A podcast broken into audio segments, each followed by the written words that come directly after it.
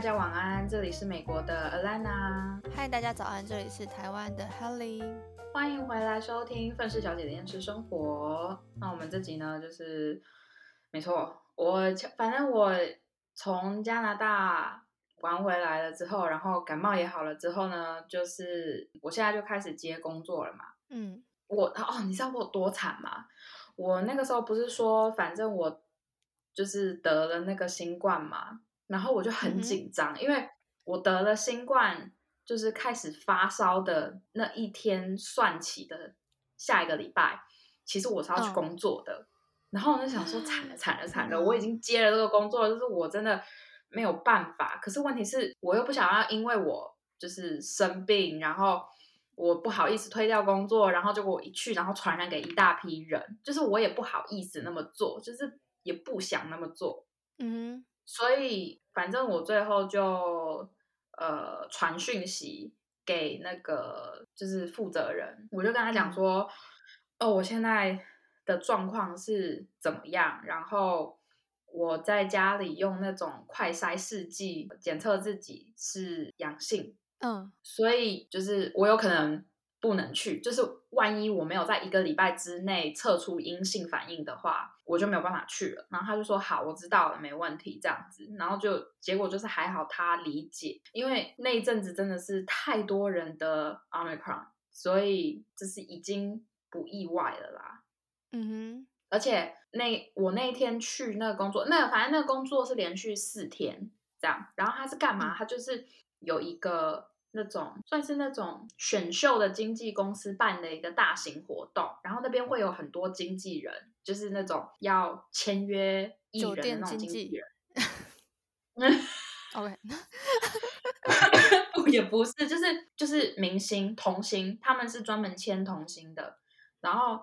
好嗯像是一个蛮大的一个经纪公司，就是签约艺人或者是演员之类的。当天去的平均年纪基本上都在可能大概六七岁到二十几岁这样啊，所以都是六七岁，就是童星啊，就是他们就是从很小就开始培养，或者是那种呃儿童广告的那种明星之类的，然后或者是就是那种电视节目里面他们会想要去签约一些年纪比较小的小孩，然后去参演电视剧或者是当呃临时演员之类的。哇，这样。而且他们那天真的是几乎不是只有 L A 的哦，是还有从什么英国来的，还有从乌克兰来的，就是基本上可以说是你只要有那个能力，你能来参加这个选秀，你就可以来。嗯可是它不是一个节目，它不是，它就只是一个大型的选秀活动而已。也就是有点像是说你在，就是它不会让你在舞台上，它是在一个就是那种一个房间里面，反正旁边全部都是坐着一些妈妈，就是那些妈妈就是自己那些小孩子的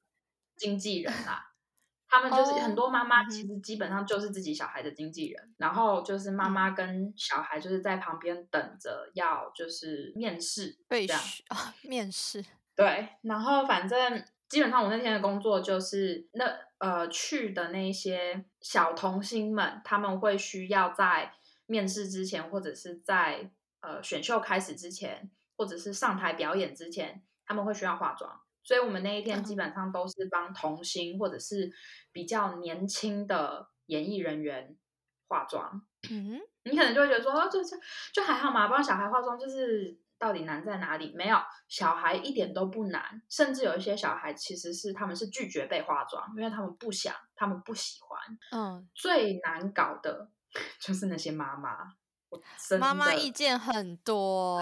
真的很多，他们就是那种，哎，我的小孩就是这里怎么样，那里怎么样，我希望他怎么样，怎么样，怎么样，怎么样，怎么样。然后我心里就想说，他们这个公司付给我们这一些就是化妆师的薪水，完全都不够。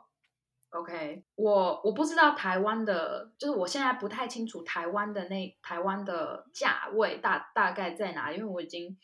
就是离开台湾太很久没有在这里，嗯对，然后最起码我随便打个比方好了，这个不是我的价这个不是我的价钱，但我只是打个比方，假设说嗯我一个人的妆我收一百五好了，我们这样子假设，一个人的美金吗？妆妆也一百五美金，我现在是在讲美金哈，，OK，一个人的妆一百五美金，我先跟大家说，一百五美金一个妆，其实是一个一个完妆，是一个嗯。非常低的价钱，在美国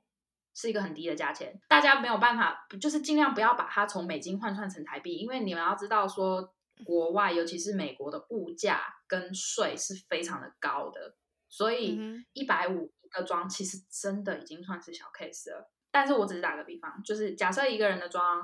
完全妆一百五这样子，这是一个彩妆师的价钱。我们先这样子假设。好，嗯，你知道我们那一天一个彩妆师一整天从早上七点多到下午三四点这样子，你知道我们一个人才拿多少吗？我想想，我猜猜看哦，早上七点多到下午三四点，一个人该嗯不会拿三百吧？一个人一百五，真假的？太夸张了吧！而且我们是妆跟法都要做，而且你速度要非常非常的快，因为会一直有人进来。太夸张了，这真的是没礼貌哎，很没礼貌就哎。是这已经不是，因为反正我们我们这一次也是，就是反正我们化妆间里面有一个嗯是专门来找我们所有人。你知道，我跟我们所有妆发师加在一起的人数也才五个人，OK，嗯哼也才五个人而已，而且是妆加法哦，不是妆发分开，是妆加法五个人而已。他一整天大概我们就得画个几十个、几十个人这样，而且加上头妆跟头发。我觉得这很没礼貌。我以为这种事情不会发生在美国耶，怎么会这样？他们有一些有很多行业，其实他们还是不会就是尊重这种就是手艺类的艺术工作者们，所以我觉得，当艺术工作，就是大家还是要知道，就是说，有的时候确实我们这个工作可以一次赚很多，可是那个是因为是我们累积来的。就是你们嗯不知道的是，我们这些工作，就是像像 Haley，就是现在多多少少就是能够接，也有在接嘛。我们这种工作基本上真的都是，如果你很被尊重，如果你刚好遇到就是那种懂你这个工作的相同行业的人，他愿意付你你应该付到的价钱价位，那个我们真的就是很感激，你懂吗？就是可是那个也很就是少见，平时有烧好香，拜好佛。真的。可是不然的话，其实就算是 L A 这边，就算是纽约，就算你是那种时尚时装大城市，还是有很多人他不懂你这个行业的价位到底在哪。老实说，很多人听到我们的价钱了之后，然后心里就会觉得说：啊，怎么这么贵？哈、怎么这么高？你要不要来算算我的化妆箱里面所有的东西加在一起的价钱是多少？对啊，而且付出的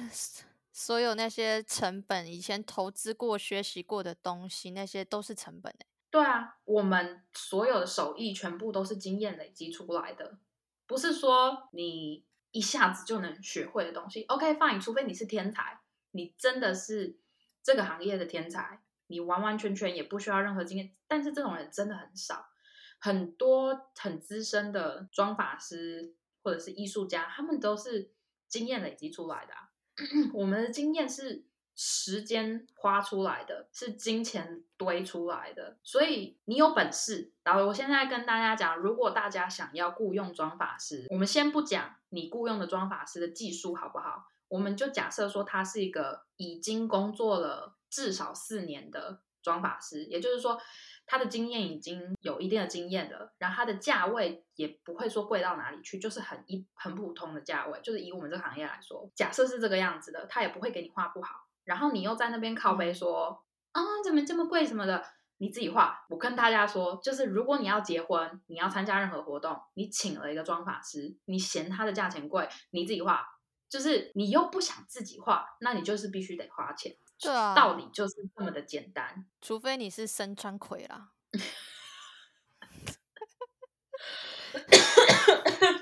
那是谁啊？不是我的意思是说，如你知道日本天才少女身川葵吗？就是哦哦，她她，我想起来，我想起来，我想起来，拥有写轮眼的女人，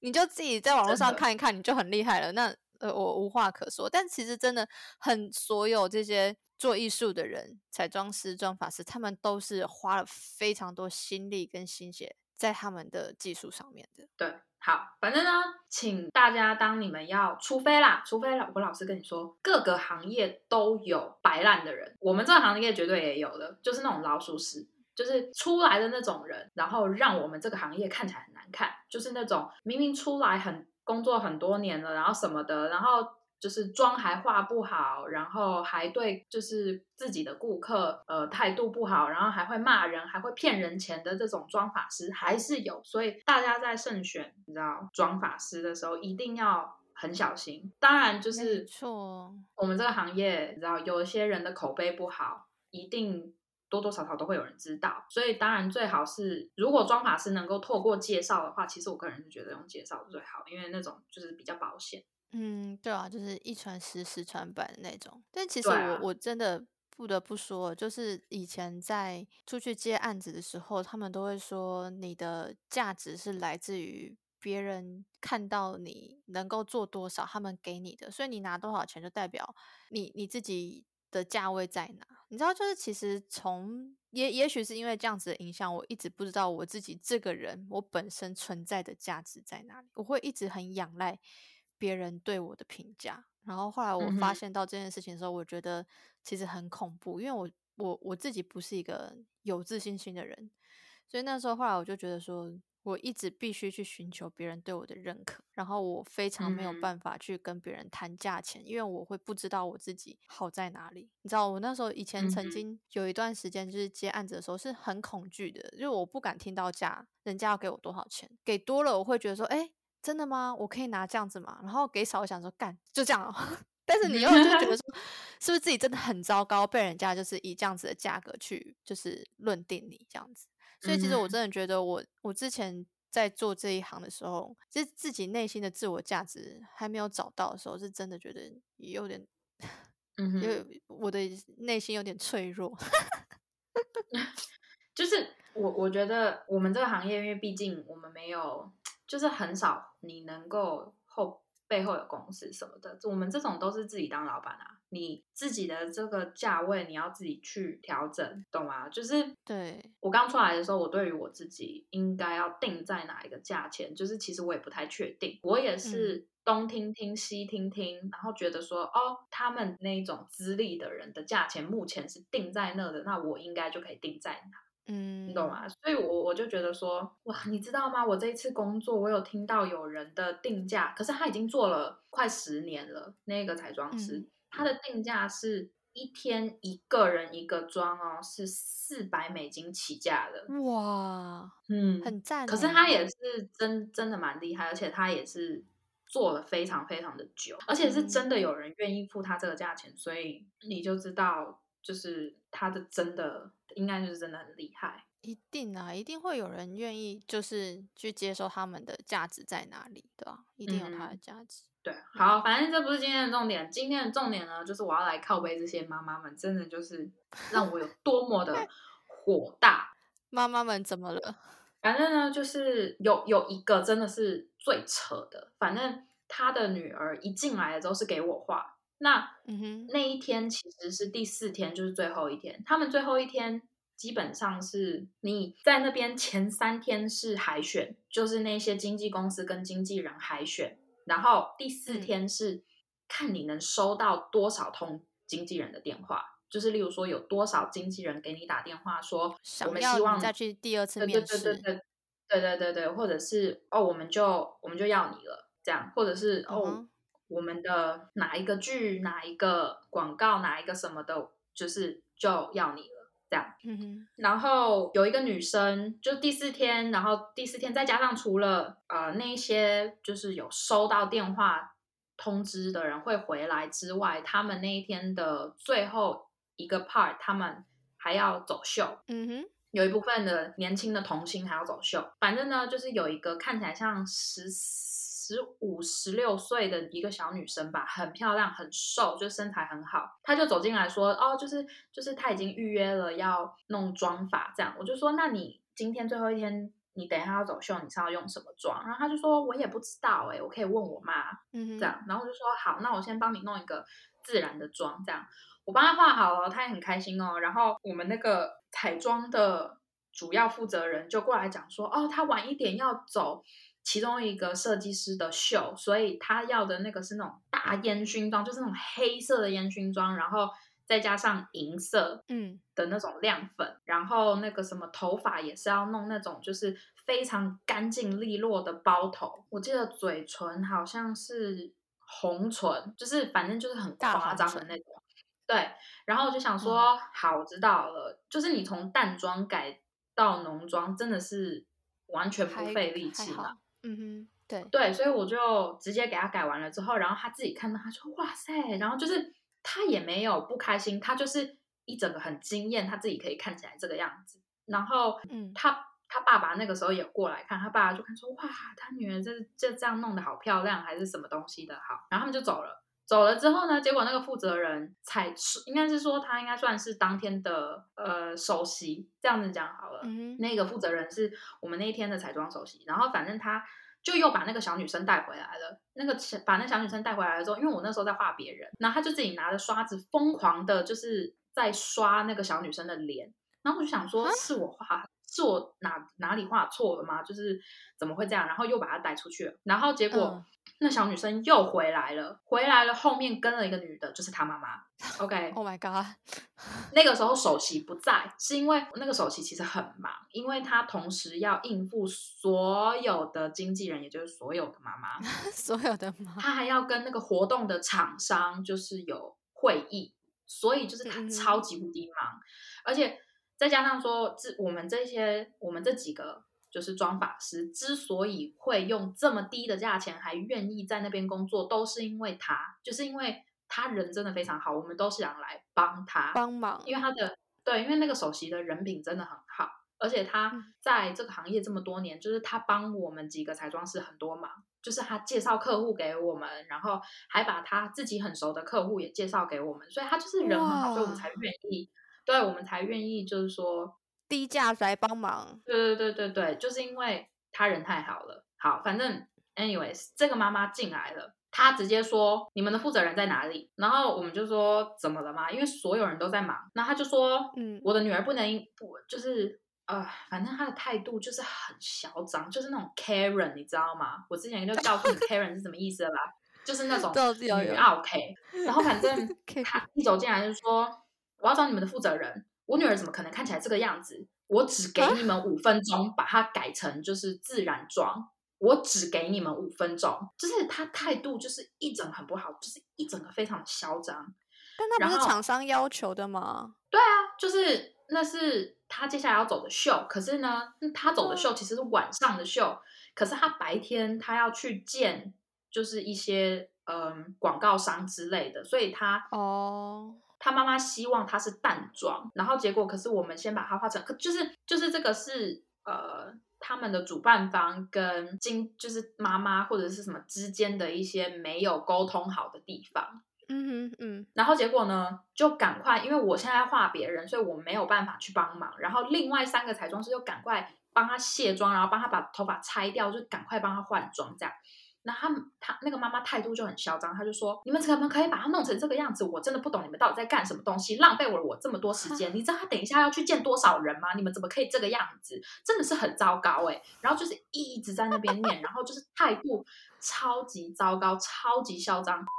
我的天呐，你刚刚是在说唱吗？也学得太像了吧？看来你很有当 Karen 的潜力。”呵呵，然后结果我们那个首席就走进来了，然后他就指着那个妈妈大喊说：“我全额退给你，你女儿的妆我们等一下一点都不会碰，你等一下女儿想要换什么妆我也不会碰，我会给你全额退款。我们这种行业就不要你们这种人，我们只要你的一点尊重而已，你连尊重都不给我们，你这种人我不要给你服务，我全额退退款给你，我不想服务你。”然后他就走了，然后那个妈妈就一整个。不讲话，愣住。那妈妈就是，那妈妈大概定格了两两分钟吧，就是一点话都不敢讲。然后结果那个他女儿就哭了，因为他女儿其实压力应该很大。你想想，十几岁的一个小妹妹，原本化好妆，开开心心的，对。然后结果妈妈看到她的妆就直接暴怒，然后在所有人的面前让她这么丢脸。对啊，其实想想，父母在外面做的样子，小孩子都看在眼里。你做的这么丢脸的事情，然后你的小孩压力已经很大了，就是他等一下还要去见很多广告商，他的压力已经很大了。对，然后他晚上还要走秀，面对台底下所有的人盯着他看，然后你现在又这个样子，让他这么难堪，就是他就开始哭，然后结果我们所有人都在安慰他说：“你不要哭，你这样妆会花，你很漂亮，就是没事没事没事。”那个妈妈有意识到自己有多么的丢脸了。那个妈妈就开始说，开始道歉，你知道吗？那个首席已经不在，因为他真的太忙了。嗯，他就跟我们所有人道歉，他说：“哦，不好意思，我刚刚就是对不起，我真的太激动了，然后我没有想到我会让我女儿这么丢脸，就是对不起啊，还是什么的。”然后，当然我们口头上会说：“哦，没关系啊，没事啊，没事啊，就是大家压力都很大啊什么的。”可是实际上，我们心里就在那边想说：“你。”早知如此，何必当初？何必当初？对啊，真的，你态度稍微好一点，不会闹出这么多事情。讲真的，他以为他是谁呀？我真的听完之后，我就只有一种感觉，就是你觉得你现在是什么人？对，而且我，而且我很老实的跟大家讲，他们付的那个钱，其实我们做的已经很多了，就是确实这是一个错误，但是。他们付的那些钱，就是没有办法朝我们这样子喊。其实我们真的可以说，哦，我哦，no no no no，我你这种态度我不干了，然后我就直接走。因为那一百块，其实那一百多块，其实要赚，你知道那个一百块有多坑人吗？其实我们原本是一整天一百块而已，美金一整天一百块，哇是那个首席帮我们试着喊到一百五。你知道那个后面那个五十是怎么来的吗？怎么来的？那后面五十是停车的钱，哈，帮你们用那种车车马费补上去的。对，他就说，就是那个首席就说，我真的已经尽力的帮你们把价钱提高了，可是他们就是不愿意把价钱再提高，这样，嗯。就是一整个很坑人，然后反正那个妈妈我真的是受不了，你知道吗？然后到了晚上的时装秀的时候，我们当然还是要把那个小女生的妆改浓嘛，就是把它弄得很浓。反正那小女生那个时候心情就稍微好一点了。